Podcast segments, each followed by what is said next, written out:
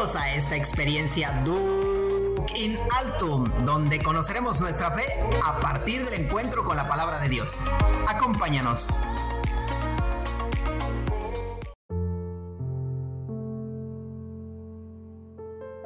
En el cielo habrá más alegría por un pecador que se convierte que por 99 justos que no necesitan convertirse. Bienvenidos a esta sección de Lección Divina de tu programa favorito, Duc in Altum, de este domingo, vigésimo cuarto del tiempo ordinario. Dispongamos nuestra mente y corazón para alimentarnos de la palabra de Dios. Comencemos. En el nombre del Padre y del Hijo y del Espíritu Santo. Amén. Hagamos la oración al Espíritu Santo. Señor, Tú que nos has mostrado tu gran misericordia, te pedimos que nos envíes la gracia del Espíritu Santo para que nos ayude y nos ilumine, para ser capaces de discernir tu palabra en medio de nuestras comunidades, dando un claro ejemplo de amor y reconciliación con nuestros hermanos. Todo esto te lo pedimos por Jesucristo nuestro Señor. Amén. Pasemos al primer momento de nuestra lección divina que es el encuentro con nuestro texto. Explora los detalles que se presentan. Imagina la escena Disfruta de esta lectura atenta. Del Santo Evangelio según San Lucas. Gloria a ti, Señor. En aquel tiempo se acercaban a Jesús los publicanos y los pecadores para escucharlo, por lo cual los fariseos y los escribas murmuraban entre sí, Este recibe a los pecadores y come con ellos. Jesús les dijo entonces esta parábola. ¿Quién de ustedes, si tiene cien ovejas y se le pierde una, no deja las 99 en el campo y va en busca de la que se le perdió hasta encontrarla. Y una vez que la encuentra, la carga sobre sus hombros lleno de alegría y al llegar a su casa reúne a los amigos y vecinos y les dice, alégrense conmigo porque ya encontré la oveja que se me había perdido. Yo les aseguro que también en el cielo habrá más alegría por un pecador que se convierte que por 99 justos que no necesitan convertirse. ¿Y qué mujer hay que si tiene 10 monedas de plata y pierde una, no enciende luego una lámpara y barre la casa y la busca con cuidado? Hasta encontrarla y cuando la encuentra reúne a sus amigas y vecinas y les dice, alégrense conmigo porque ya encontré la moneda que se me había perdido. Yo les aseguro que así también se alegran los ángeles de Dios por un solo pecador que se convierte. También les dijo esta parábola. Un hombre tenía dos hijos, y el menor de ellos le dijo a su padre, Padre, dame la parte de la herencia que me toca, y él le repartió los bienes. No muchos días después el hijo menor, juntando todo lo suyo, se fue a un país lejano y allá derrochó su fortuna, viviendo de una manera disoluta. Después de malgastarlo todo, sobrevino en aquella región una gran hambre y él empezó a pasar necesidad. Entonces fue a pedirle trabajo a un habitante de aquel país, el cual lo mandó a sus campos a cuidar cerdos. Tenía ganas de hartarse con las bellotas que comían los cerdos, pero no lo dejaban que se las comieran. Se puso entonces a reflexionar y dijo, ¿cuántos trabajadores en casa de mi padre tienen pan de sobra y yo aquí me estoy muriendo de hambre? Me levantaré, volveré a mi padre y le diré, Padre, He pecado contra el cielo y contra ti, ya no merezco llamarme hijo tuyo. Recíbeme como a uno de tus trabajadores. Enseguida se puso en camino hacia la casa de su padre. Estaba todavía lejos cuando su padre lo vio y se enterneció profundamente. Corrió hacia él y echándole los brazos al cuello, lo cubrió de besos. El muchacho le dijo, Padre, he pecado contra el cielo y contra ti, ya no merezco llamarme hijo tuyo. Pero el padre les dijo a sus criados, Pronto, Traigan la túnica más rica y vístansela. Pónganle un anillo en el dedo y sandalias en los pies. Traigan el becerro gordo y mátenlo. Comamos y hagamos una fiesta, porque este hijo mío estaba muerto y ha vuelto a la vida. Estaba perdido y lo hemos encontrado. Y empezó el banquete. El hijo mayor estaba en el campo y al volver cuando se acercó a la casa oyó la música y los cantos. Entonces llamó a uno de los criados y le preguntó qué pasaba. Este le contestó, tu hermano ha regresado y tu padre mandó matar el becerro gordo por haberlo recobrado sano y salvo. El hermano mayor se enojó y no quería entrar. Salió entonces el padre y le rogó que entrara, pero él replicó, hace tanto tiempo que te sirvo, sin desobedecer jamás una orden tuya y tú no me has dado nunca ni un cabrito para comérmelo con mis amigos. Pero eso sí, viene ese hijo tuyo que despilfarró tus bienes con malas mujeres y tú mandas matar el becerro gordo. El padre repuso, Hijo, tú siempre estás conmigo y todo lo mío es tuyo. Pero era necesario hacer fiesta y regocijarnos, porque este hermano tuyo estaba muerto y ha vuelto a la vida, estaba perdido y lo hemos encontrado. Palabra del Señor. Gloria a ti, Señor Jesús. Queridos hermanos, después de haber escuchado el Evangelio, tómate el tiempo necesario para releerlo nuevamente y responder a la pregunta, ¿qué dice el texto? Para ello te invito a que subrayes los verbos y acciones que más impactaron tu atención. Para prepararnos a este primer momento, haré lectura al siguiente comentario que nos ayudará posteriormente en nuestra meditación. Tras la interpelante amonestación del domingo pasado, llegamos al capítulo 15, que leemos en su totalidad en este domingo. Es el capítulo de la ternura y de la misericordia acogedora de Dios, temas que se encuentran en el centro de la preocupación de San Lucas. Las comunidades deben de ser una revelación del rostro de Dios para la humanidad. Se presentan tres parábolas conocidas como parábolas de la misericordia, la oveja perdida, la dracma perdida y el hijo perdido o el así llamado hijo pródigo. Las tres parábolas pretenden hacernos pensar sobre nuestra propia vida, sobre la presencia de Dios Padre en ella y sobre nuestra forma de transparentar tanto empeño por salvar y tanta compasión bondadosa de un Dios que nos desarma y nos desubica.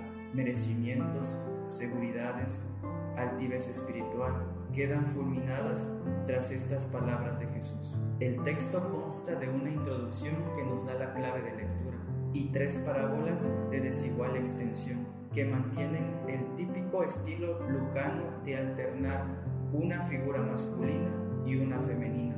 Las dos primeras tienen una misma estructura ternaria. Por un lado, una pregunta sobre el caso de su pérdida, oveja y dragma. Segundo, el empeño por encontrar lo perdido y la alegría comunicada y compartida que produce la oveja y el dracma encontrado. La aplicación de Jesús a la alegría celestial por un pecador convertido y la tercera parábola, muchísimo más larga, tiene como centro la reacción del Padre ante el regreso de su Hijo, reacción de desmesurada e incomprensible compasión y ternura, verdadero corazón del texto. En torno a él, antes todo el proceso vivido por el hijo menor en seis pasos y después todo el llamativo y elocuente proceso del hermano mayor. El conjunto textual pivota en torno a dos ejes, perderse y ser encontrado, con su carga simbólica y alegría de celebrar una fiesta. Dejémonos acunar por este Evangelio espléndido, advirtamos sus múltiples detalles. En la primera parábola, la invitación que se te hace es para encontrar la oveja perdida. Jesús se dirige a los que lo escuchaban. Si uno de ustedes tiene cien ovejas, Él dice uno de ustedes, lo cual significa que tú, Él, todos nosotros somos interpelados. Estamos invitados a confortarnos con la extraña y poco probable historia de la parábola. Solo Dios puede realizar una semejante locura tan extraña tan lejana de lo que normalmente hacen los seres humanos. El contraste de esta parábola es la crítica de los escribas y fariseos contra Jesús. Ellos se consideraban perfectos y despreciaban a los otros, acusándoles de pecadores. Jesús dice, pero yo les digo, habrá más fiesta en el cielo por un pecador que se arrepiente que por 99 justos que no tienen necesidad de conversión. Y en otra ocasión dice, los pecadores y las prostitutas nos precederán en el reino de los cielos. Según Jesús, Dios está más satisfecho con la conversión de un publicano o de un pecador que con 99 fariseos y escribas justos. Está más satisfecho por la conversión de un ateo que jamás va a la iglesia que con 99 católicos que se dicen practicantes y fieles y desprecian a ateos y prostitutas. En la segunda parábola, la mujer intenta encontrar la moneda perdida esta parábola es diversa. La breve historia de la moneda perdida alude al comportamiento normal de las mujeres pobres que no tienen mucho dinero. La mujer de la parábola apenas tiene 10 monedas de plata. En aquel tiempo, un dracma valía un día de trabajo. Para las mujeres que son pobres, 10 dracmas es mucho dinero. Por esto, cuando pierde una de estas monedas, trata de encontrarla y barre toda la casa hasta que la encuentre. Y cuando la encuentra, la alegría es inmensa. La mujer de la parábola va a hablar con las vecinas. He encontrado la moneda que había perdido. Las personas pobres que escuchan la historia dirán, muy bien, así hacemos en casa. Cuando encontramos la moneda perdida, la alegría es enorme. Pues bien, por grande que sea la alegría y muy comprensible de las mujeres pobres, cuando encuentran la moneda perdida, Dios se alegra todavía más por un pecador que se convierte. En la tercera parábola, el padre trata de encontrarse de nuevo con los dos hijos perdidos. Esta parábola es muy conocida y en ella encontramos cosas que por lo regular suceden en la vida y otras que no suceden. El título tradicional es El Hijo Pródigo. En realidad, la historia de la parábola no habla solo del hijo menor, sino más bien describe la conducta de los dos hijos, acentuando el esfuerzo del padre por reencontrar a los dos hijos. La parábola comienza con un joven que pide al padre la parte de la herencia porque se quiere ir de casa. Salir de la casa del Padre exige que la persona tenga una única cosa que el mundo acepta de buen agrado, dinero. Sin dinero, el joven no conseguirá a enfrentarse con el mundo.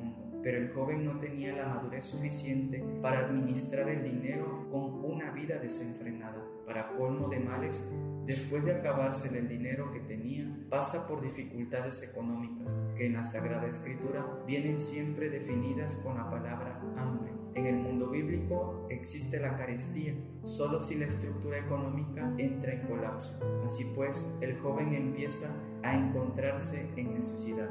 Las tres parábolas tienen algo en común, la alegría y la fiesta. Quien experimenta la entrada gratuita y sorprendente del amor de Dios en la propia vida, se alegra y quiere comunicar esta alegría a todos. La obra de salvación de Dios es fuente de alegría y gozo. Alégrense conmigo. Y precisamente de esta experiencia de la gratitud de Dios nace estar alegres y festejar. Al final de la parábola, el Padre pide que haya alegría y fiesta. La alegría parecía que disminuyese por el hermano mayor que no quiere entrar. Piensa en una alegría solo con sus amigos y no con todos los demás de la misma familia humana. Representa a aquellos que se consideran justos y no tienen necesidad de conversión. Pasemos a nuestro segundo momento, que es la meditación, y responderá a la pregunta, ¿qué me dice el texto? Atiende a tu interior. ¿Algún aspecto en particular parece dirigido por Dios a tu persona? Para ello se proponen algunas preguntas para profundizar en esta palabra de salvación. Estoy convencido que Dios es misericordioso. ¿He recibido alguna vez en mi vida esta experiencia de misericordia y perdón? ¿Podría recordarla? ¿Cómo te has sentido ante el perdón obtenido? En la vida pastoral de la iglesia, salimos como el pastor a buscar a la oveja que se ha perdido. Nos alegramos cuando nuestros hermanos vuelven al redir de la iglesia o los criticamos porque se han ido. Mostramos como cristianos la imagen del Padre bondadoso o nos enfocamos más en el Padre castigador. Y a todo esto, ¿qué enseñanza nos deja el Evangelio de este domingo?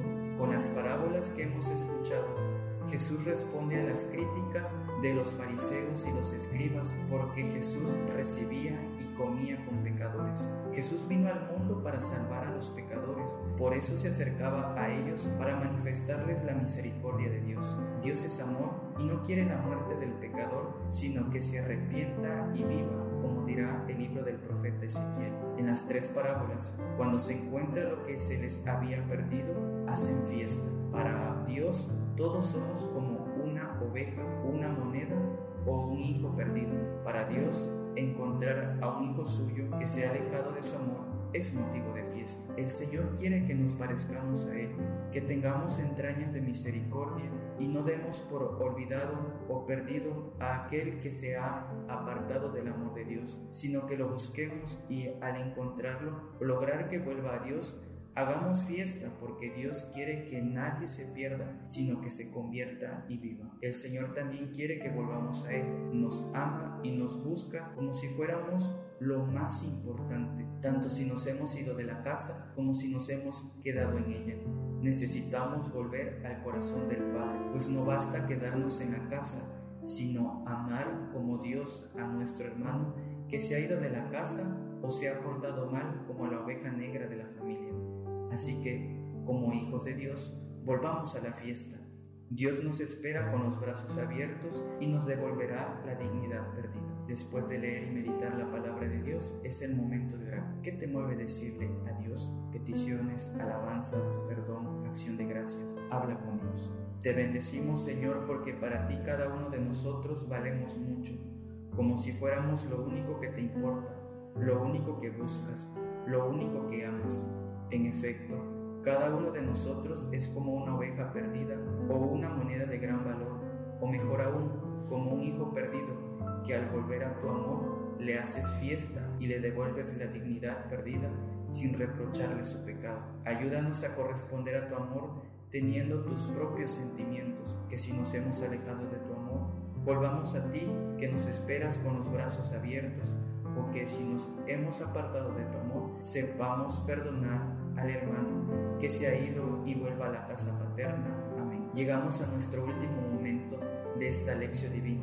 Ponte delante de un crucifijo o de alguna imagen que te inspire en este momento de contemplación y pregúntate, ¿qué compromiso me hace tomar dicho texto? Yo te propongo lo siguiente, hacer un verdadero análisis de conciencia. Date cuenta cuántos agujeros hay en tu corazón, los momentos de alejamiento con el Señor las angustias que no te han permitido que entre el Señor a tu vida, las preocupaciones que te distraen para hacer una correcta obra de misericordia. También piensa en los juicios que realizas sobre aquellas personas que por algún motivo han dejado la comunidad y trata de ser misericordioso e ir a buscarlos. Por otro lado, ve en busca de aquellos que estuvieron en la comunidad y que por diferentes motivos se fueron y ya no regresaron o se han alejado. Queridos hermanos, con este último momento culminamos nuestra lección divina. Decimos juntos, Gloria al Padre y al Hijo y al Espíritu Santo, como era en el principio, ahora y siempre, por los siglos de los siglos. Amén. Gracias por acompañarnos en la meditación de esta lección divina. Los esperamos en el próximo episodio para seguir meditando la palabra de Dios. Que Dios los bendiga y hasta la próxima. Y recuerda, Laudetur Jesus Christus, alabado sea Jesucristo.